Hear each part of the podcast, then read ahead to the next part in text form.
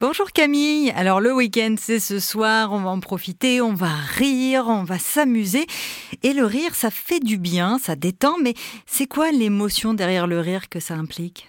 Rire, rire de soi, rire des autres. Euh, moi personnellement, ce qui laisse les traces les plus positives, c'est le rire ensemble. Voilà. Et c'est vrai que rire avec quelqu'un est vraiment, euh, est vraiment tout à fait bénéfique. Alors de quoi il s'agit comme émotion.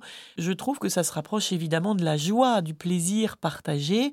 Encore faut-il qu'on parle bien du même rire, c'est-à-dire ce rire qui presque fait irruption, euh, qui ne porte préjudice à personne, mais qui euh, surgit d'une situation ou d'une émotion partagée, justement, euh, et qui est synonyme de lâcher prise à l'intérieur de nous. Bien sûr, on a tous en tête des fous rires, et qui nécessite cette espèce de lâcher prise, et qui fait appel aussi à notre bienveillance. On parlait d'humour hier. Hein.